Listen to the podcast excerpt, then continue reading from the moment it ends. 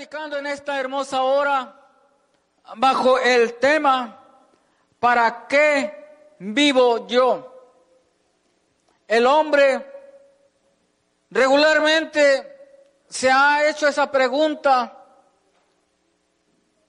principalmente cuando no conoce a Cristo, cuando no le ha entregado su corazón a Cristo, el hombre se pregunta, ¿para qué vine yo a este mundo?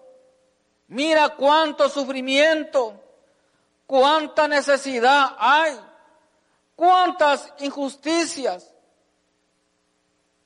Y expresamos también de esa manera cuando vemos principalmente a los niños sufrir, aquellos niños que no tienen padre, o que los tienen pero que viven como si no los tuvieran porque han sido abandonados. Y así sucesivamente, nuestro corazón se compadece al ver tanta necesidad en el prójimo y que a veces no podemos nosotros hacer nada, que hacemos muy poco o que quisiéramos meter las manos, pero estamos a la distancia y no podemos. Pero hay alguien que sí lo puede y es Cristo Jesús. El hombre se pregunta, ¿para qué estoy viviendo? Incluso a veces preguntamos a Dios, conociendo y sirviendo a Dios, ¿para qué estoy viviendo? Pues bueno, nosotros estamos viviendo aquí con un propósito divino. Estamos viviendo porque esta es la voluntad de Dios que nos ha puesto en este hermoso mundo para vivir, para disfrutar la vida en Cristo Jesús sanamente. El hombre sin Cristo piensa, dice que la vida no vale nada, que la vida es corta, y que por lo tanto hay que disfrutarla, pero se refieren y lo hacen de una manera contraria a la voluntad de Dios porque lo hacen como nosotros lo hacíamos antes, dándole placer a la carne, vivir y viviendo sin Cristo.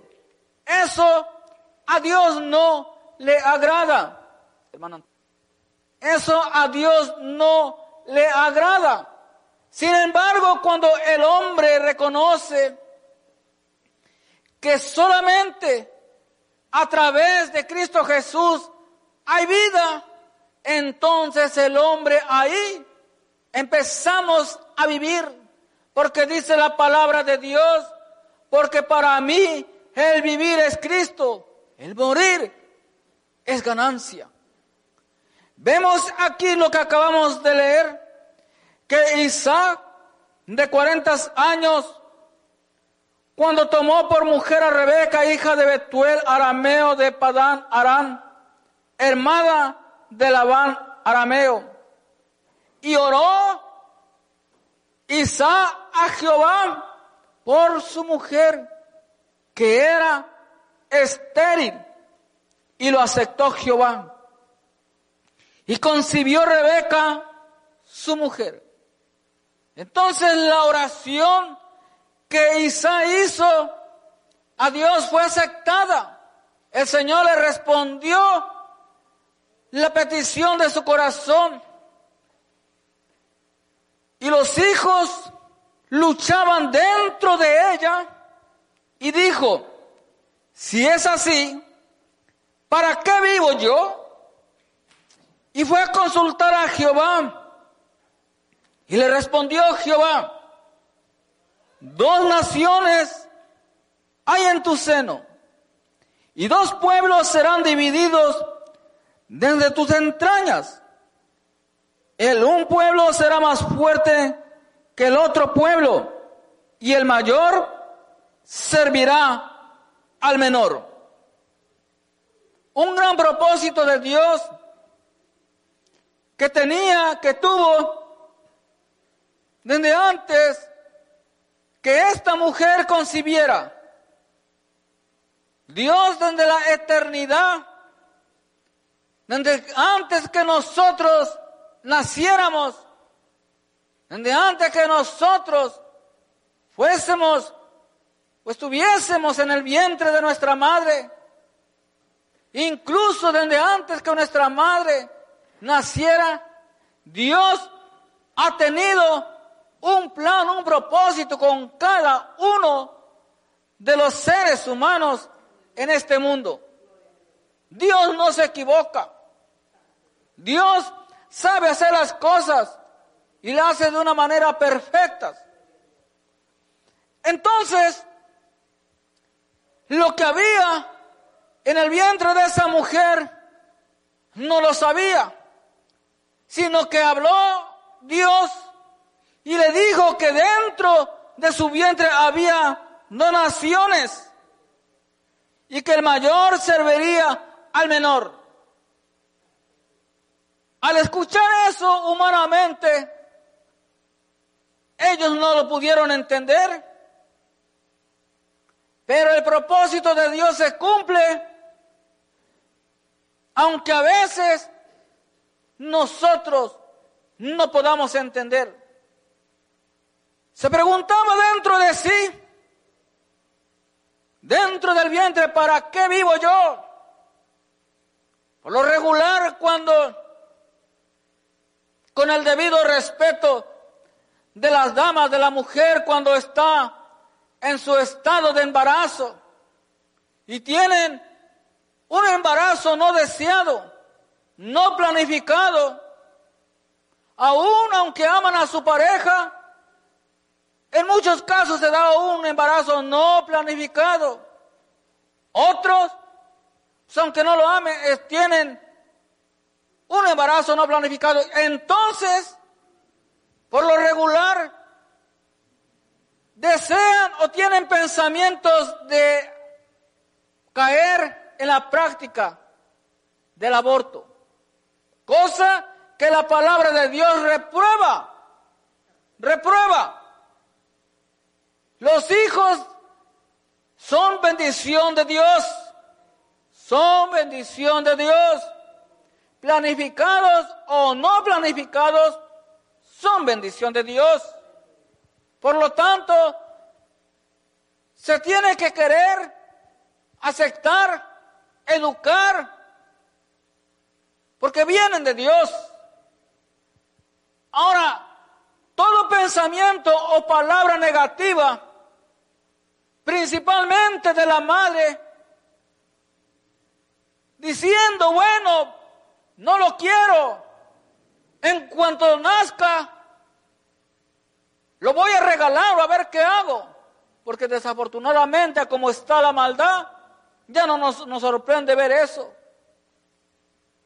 Sin embargo, Dios está escuchando todo. Y así como le dijo aquella mujer que lo que había dentro de su vientre eran donaciones, era algo grande, un propósito grande y hermoso que ya Dios tenía trazado. No sé la razón por la cual usted está expresando para qué vivo yo. Mira el estado en el cual se encuentra. No debe de expresarse de esa manera. Todo tiene solución en esta vida. Todo problema hay que ponerlo en la mano de Cristo. Cuando nosotros aprendemos a acercarnos a Cristo. Él nos hace sentir de su presencia, de su amor, nos da de su fe, de sus fuerzas, de su esperanza, del gozo. Y empezamos a tener un mejor concepto de la vida y desaparece todo pensamiento negativo y decimos, vale la pena vivir la vida en Cristo Jesús. Lo que usted De igual manera, tiene en su vientre las que están embarazadas, las que han estado o van a estar. Quizás ha ignorado el propósito de Dios. Ha menospreciado lo que Dios le dio. Dice cuando ve al niño, este del, de aquí de la, del patio de la casa no pasa. Lo está menospreciando. Lo ve para abajo. No, y luego dice, esta, refiriéndose a la niña, va a ser igual que su tía. Y si tiene problemas con su madre, igual que su abuela va a salir. Para nada sirve. Y así va expresándose, sea en el niño o en la niña o en el joven. No debe de menospreciarse al hijo de ninguna manera. Tiene que declarar bendición de Dios sobre su vida. No tiene que estar usted pensando, mira, este va a salir igual de borracho que su padre. Mentira del diablo. Mentira del diablo. No, usted como padre, como madre debe de profesar, declarar palabra de bien, bendición sobre sus hijos, porque no sabe el gran tesoro que hay en ese niño. No sabe usted el potencial, la capacidad, la habilidad, la inteligencia, aún la sabiduría que Dios ha puesto y va a poner aún más. Cuando los niños van creciendo, van capacitándose, van estudiando y sobre todo van acercándose más al camino de Dios, suele suceder que deja sorprendidos a propios y extraños, como decimos.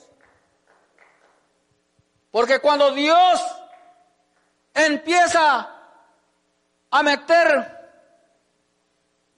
por decirlo así, su mano, su llamamiento santo sobre aquellos que nosotros un día despreciamos, que vimos nosotros en poco o en nada, Dios empieza a usar y decimos, bueno, pues de verdad que me equivoqué.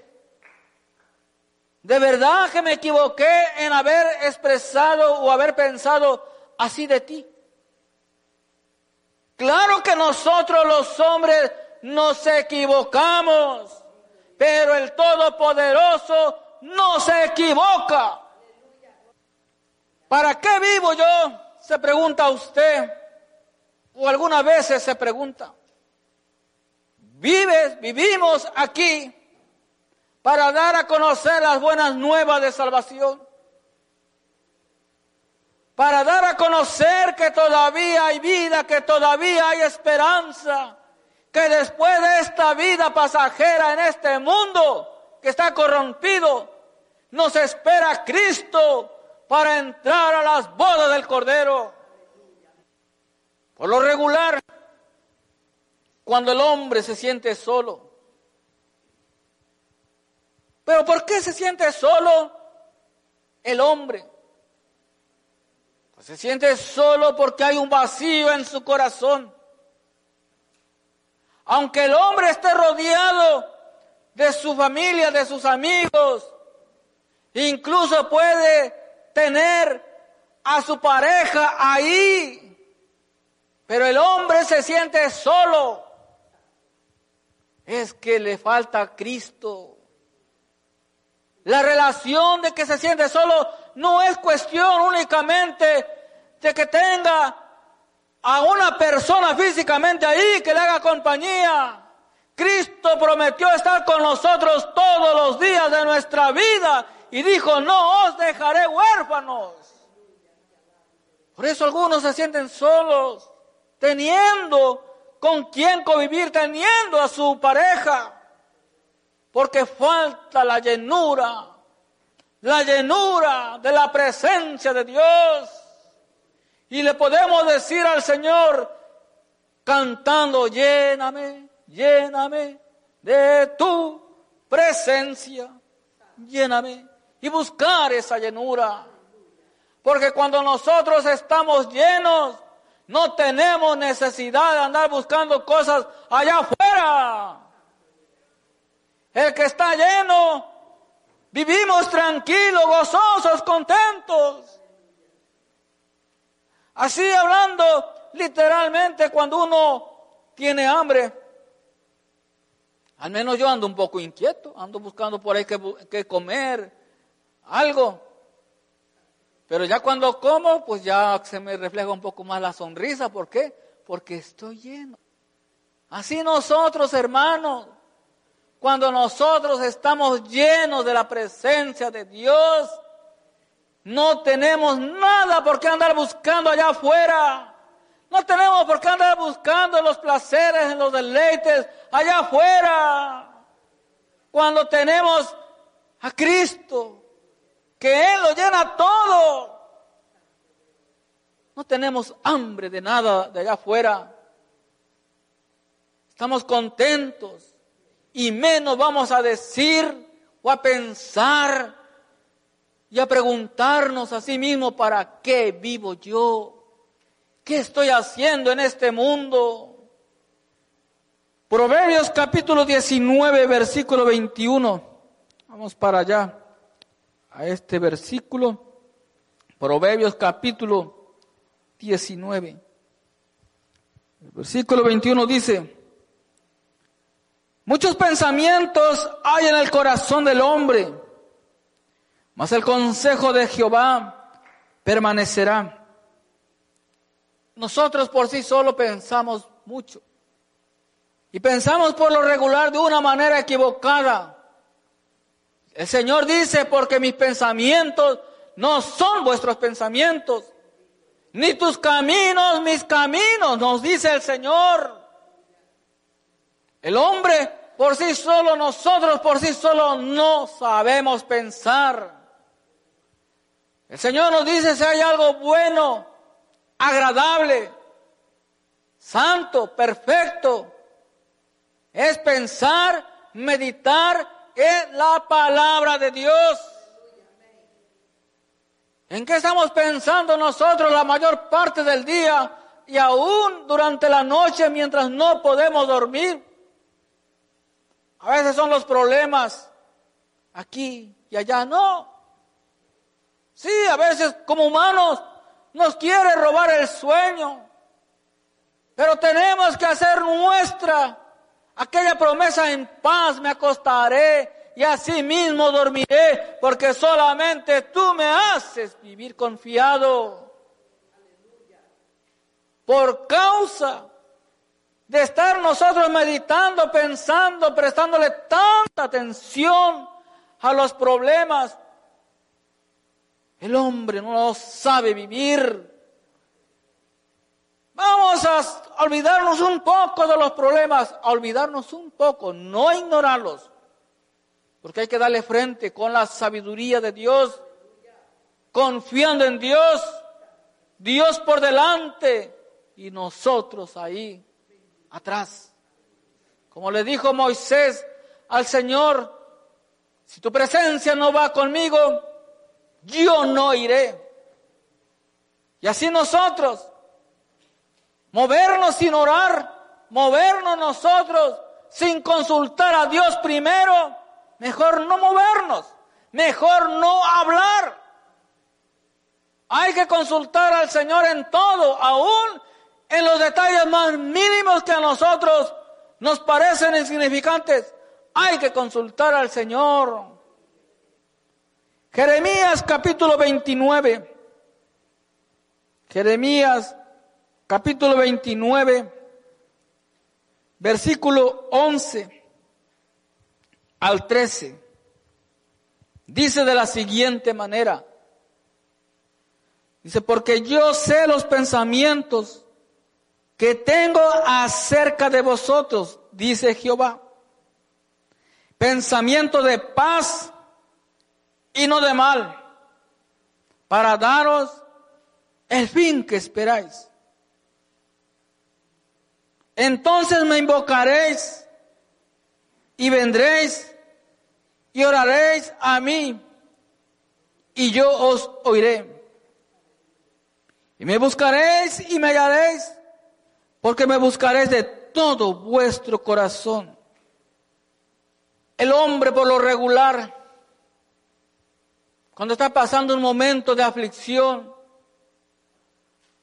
cuando está viviendo un momento de depresión, que a veces no se da cuenta ni uno mismo.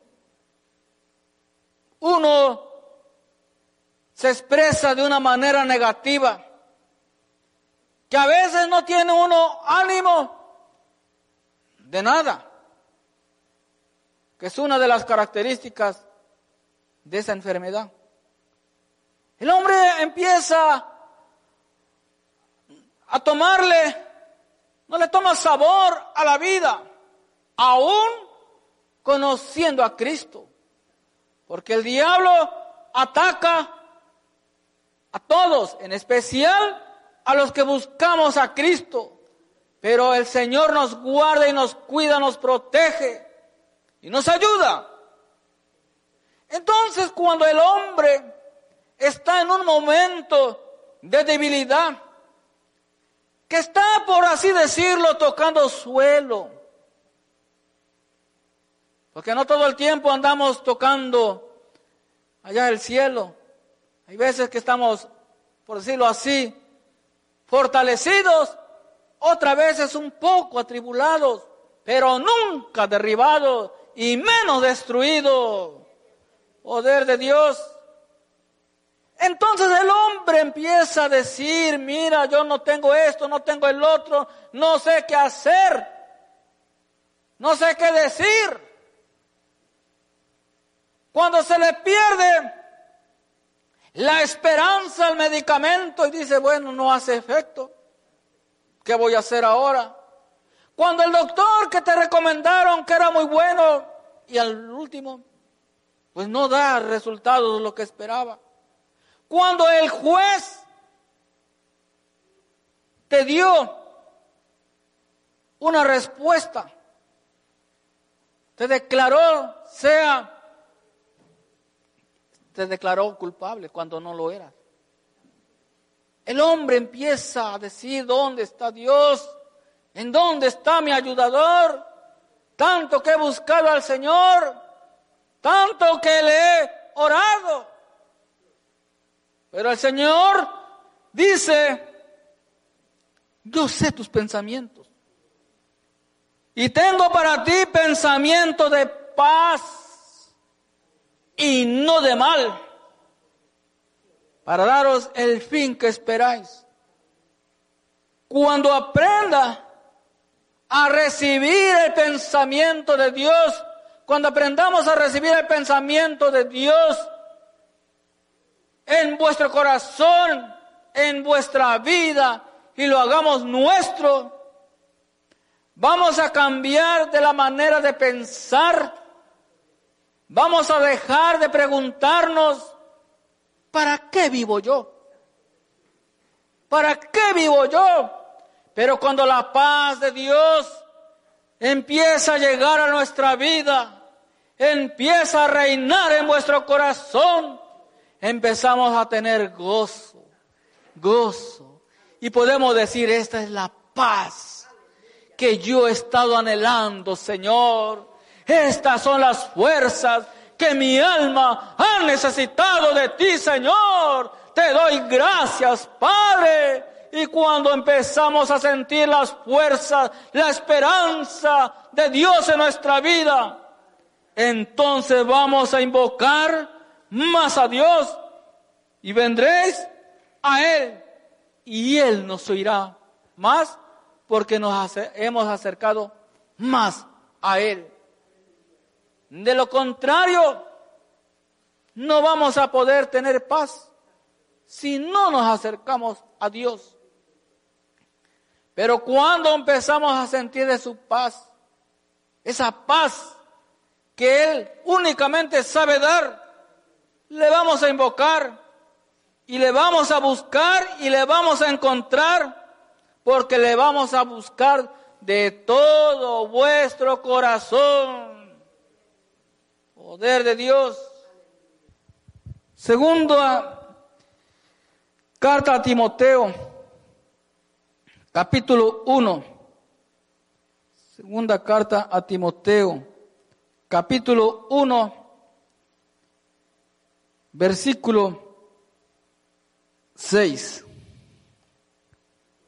Dice, por lo cual te aconsejo que avives el fuego del don de Dios que está en ti por la imposición de mis manos.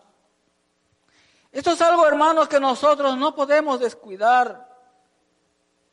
Podemos estar en momentos atribulados, afligidos, pero ahí está el fuego del don de Dios en vuestro corazón, ardiendo. Todavía está ahí ardiendo. El diablo lo quiere apagar, pero el Señor nos dice, aviva el fuego del don de Dios que está en tu corazón, para que alumbre más, para que queme más todas las impurezas que hay en nuestra vida, en nuestros pensamientos, y podamos decir libremente, alma mía, alaba la gloria de Dios. Que a veces no tenemos ni ánimo de sacar una alabanza al Todopoderoso que lo merece. No tenemos a veces ánimo. A veces no, no, no tenemos fuerza, estamos cansados. Pero decirle al Señor, aviva, avívame, para tener más fuerzas. Y el Señor nos la da cuando nosotros se la pedimos.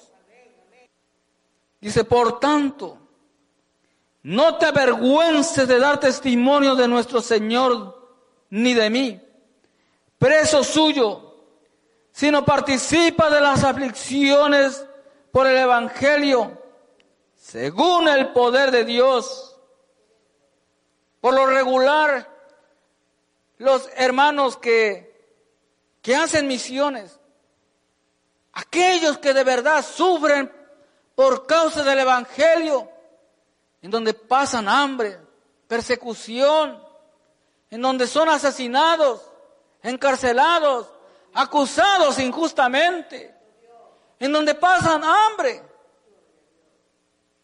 en donde pasan necesidad, y por lo regular es ahí en donde más el enemigo empieza a trabajar, en donde está tu Dios que te provee. En donde está tu Dios el que te ayuda, que te sustenta. Por eso es muy necesario mantenerlos a ellos en oración. Cuando se puede ayudarles con nuestro granito de arena. Y ellos pueden preguntarse, ¿para qué vivo yo? ¿Para qué estoy haciendo esto aquí? Nada es en vano en la obra de Dios. Nada es en vano en la obra de Dios. La recompensa viene del cielo. Así que hermanos misioneros, adelante predicando a Cristo, predicando a Cristo siempre. Poder de Dios. Bendito es tu nombre. Posiblemente usted es uno de aquellos misioneros que un día, por ignorancia, su madre menospreció, mas no sabía lo que Dios había puesto en ese vientre. No sabía. Y de igual manera, así algunas menosprecian lo que hay en su vientre. Pero Dios tiene un propósito ahí con ese niño que hay. Usted lo ignora, pero Dios lo sabe todo. Poder de Dios. Sigue diciendo quién nos salvó y llamó con llamamiento santo, no conforme a nuestras obras, sino según el propósito suyo y la gracia que nos fue dada en Cristo Jesús antes de los tiempos de los siglos. El Señor nos ha llamado y lo está llamando a usted con llamamiento santo para salvarle, para ayudarle, para usarle para la gloria de Él. Lo más despreciado por los hombres, Dios lo levanta para avergonzar a los letrados. Porque nosotros creemos que lo sabemos todo, pero no, estamos equivocados. A veces el orgullo nos hace decir eso. Que el Señor nos perdone y nos ayude a no pensar o expresarnos de esa manera. Es que vemos nosotros insignificante.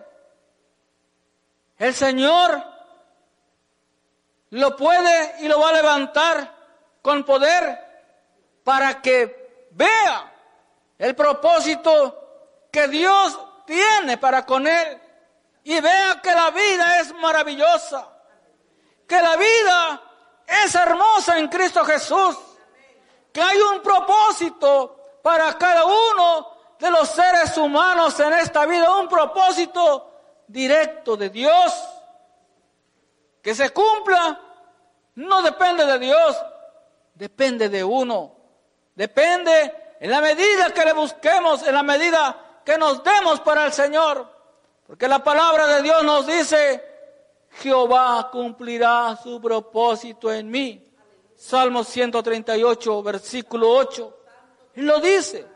¿Cómo es que Él va a cumplir su propósito en cada uno de nosotros? ¿Obligándonos? No. Es por amor, es por voluntad, es que nosotros nos dispongamos para adorarle y servirle y entregarnos en espíritu, alma y cuerpo al Todopoderoso. Bendito es tu nombre, Señor. Primera carta de Pedro. Primera carta de Pedro, capítulo 1, versículo 3. Bendito el Dios y Padre de nuestro Señor Jesucristo que según su grande misericordia nos hizo renacer para una esperanza viva por la resurrección de Jesucristo de los muertos, para una herencia incorruptible, incontaminada e inmarcesible, reservada en los cielos para vosotros. Cuando nosotros que no servíamos al Señor, que Sabíamos que Dios existe, pero no nos acercábamos a Él. No le bendecíamos. Pero cuando llegó Cristo a nuestro corazón, todo empezó a cambiar para bien. Y nos dio salvación de igual manera como se la ofrece a usted. Que no endurezcas, que no endurezcas tu corazón, sino que le abras la puerta de tu corazón, porque el Señor está tocando, está llamando, para que también puedas expresar palabra de vida, palabra de esperanza y decir, bendito el Dios y Padre de nuestro Señor Jesucristo, que se dio a sí mismo por nosotros. Gracias. Y decirle, gracias Señor y parar, cambiar el vocabulario y dejar de decir, esta vida no vale nada, esta vida es corta, esta vida no vale la pena vivirla. Así hace pensar el diablo a muchos, pero cuando Cristo llega, lo llena todo, lo cambia todo y nos hace hablar palabra de bien palabra de esperanza, que todo lo puedo en Cristo que me fortalece. Poder de Dios. Isaías capítulo 40. Isaías capítulo 40, versículo 29. Dice de la siguiente manera, Él da esfuerzo alcanzado y multiplica las fuerzas al que no tiene ningunas. Algunos se han cansado. Aún dentro del camino del Evangelio, algunos se han cansado. ¿Por qué se han cansado? Porque no han sabido descansar en la presencia de Dios. Cuando uno aprende a descansar en la presencia de Dios, Él nos da fuerzas y multiplica nuestras fuerzas. Es triste ver que muchos se han quedado en el camino. Por eso la palabra de Dios nos dice, el que cree estar firme, mire que no caiga. Y nosotros tenemos que buscar esas fuerzas que vienen de Dios para no caer y poder ayudar a los que han caído, a los que han flaqueado, para darle palabra de fortaleza, palabra de Dios, y decirle que Cristo viene pronto, que todavía hay esperanza, que el que comenzó la obra en vosotros la perfeccionará hasta el día de Jesucristo. Dios no hace, no deja las cosas a medias. No las deja casi terminadas, no, es lo que comienza, lo acaba, lo termina, pero somos nosotros que como el barro que estamos en las manos del alfarero, cuando estamos en el proceso, ahí no queremos ser procesados. No entendemos a veces que estamos en medio de un proceso, que estamos pasando por el molino para dar lo mejor de sí para Dios. Y que decimos, Señor, no puedo, me desespero, no entiendo, yo mejor dejo las cosas y me voy al mundo. No, nosotros tenemos la victoria porque Cristo nos las ha dado. Así que Vamos rumbo a la victoria. Vamos por la victoria a la victoria en Cristo Jesús. La victoria es hasta el día que Cristo venga por su iglesia. Poder de Dios. Los muchachos se fatigan y se cansan. Los jóvenes flaquean y caen. Si ellos que están jóvenes, llenos de energía, preparados, flaquean, se cansan y caen, también los que ya no estamos muy jóvenes, también aquellos que son niños espiritualmente hablando, aunque ya tengan o tengamos una edad adulta. El enemigo, el diablo, no anda fijándose en la edad, en la nacionalidad, en tu preparación. No, él anda buscando a quien devorar, a quien derribar, a quien destruir. Pero Cristo anda buscando a todos principalmente a los que están caídos, a los que se han alejado, a los que se han, flaqueado. Y dice, doy fuerzas nuevas al que está cansado, para que dejes de preguntarte, ¿para qué vivo yo? Y podamos decir, ya no vivo yo, mas vive Cristo en mí. Poder de Dios. Uno sabe si, si Cristo vive en uno, porque uno lo siente. Uno siente la presencia de Dios. Cuando uno se aleja de Dios, uno siente, uno sabe que algo nos falta. Uno sabe, no hay necesidad de que nos digan o nos confirmen, mira, busca más a Cristo.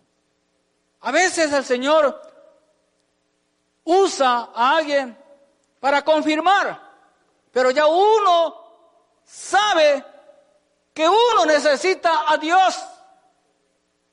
El problema no es saber, el problema es que a veces nos quedamos así, en ese estado, que no queremos hacer nada por llenarnos de la presencia de Dios. Pero nosotros, cuando reconocemos que estamos falto de Dios, decimos, yo voy a buscar más a Dios. Yo voy a buscarte más. Que me siento cansado, sí. Pero yo voy a buscarte, Señor. Que me quedo dormido. Sí, perdóname, pero yo me voy a esforzar. Y ahí está el Señor dando fuerzas. Porque Él ve el esfuerzo. Él dice que nada es en vano. Y nosotros decimos a veces, ya para qué ir, ya es tarde, ya es noche. No, aunque sea al amén, como decimos, pero hay que llegar. Porque hay veces que no se puede llegar temprano, pero lo importante es llegar. Malo es no llegar, eso es peor. Pero aunque sea al amén, pero llego. Y así mismo nosotros tenemos que llegar por fe al cielo. Muchos son los llamados, pocos los escogidos. Los últimos serán primeros y los primeros los últimos. Que no vayamos a ser nosotros de los últimos, porque el Señor nos ha llamado primero. Por eso tenemos que mantenernos firmes en Cristo Jesús. Y sigue diciendo, pero los que esperan a Jehová tendrán nuevas fuerzas, levantarán alas como las águilas, correrán y no se cansarán, caminarán y no se fatigarán, aleluya, por la razón de que el Señor ha llenado sus vidas y podemos ver que la vida es maravillosa que la vida vale la pena vivirla en Cristo Jesús. Cuando Cristo empieza a tomar control de nuestra vida, por más nublado que esté el día, lo vemos hermoso, porque es hermoso. Pero cuando estamos a veces sin el Señor, aunque el día esté más hermoso, soleado, los pajaritos cantando.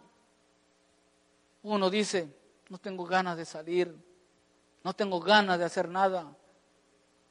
Pero el Señor, con el poder de Cristo, echa fuera todo mal pensamiento, toda flaqueza, toda enfermedad. Porque también sí, el saber expresarse de esa manera es una enfermedad, no física, por decirlo así, pero es enfermedad. Pero para el Señor no hay imposible. Él cura las enfermedades físicas, emocionales, mentales, las enfermedades del alma, todo, todo, el Señor lo cura.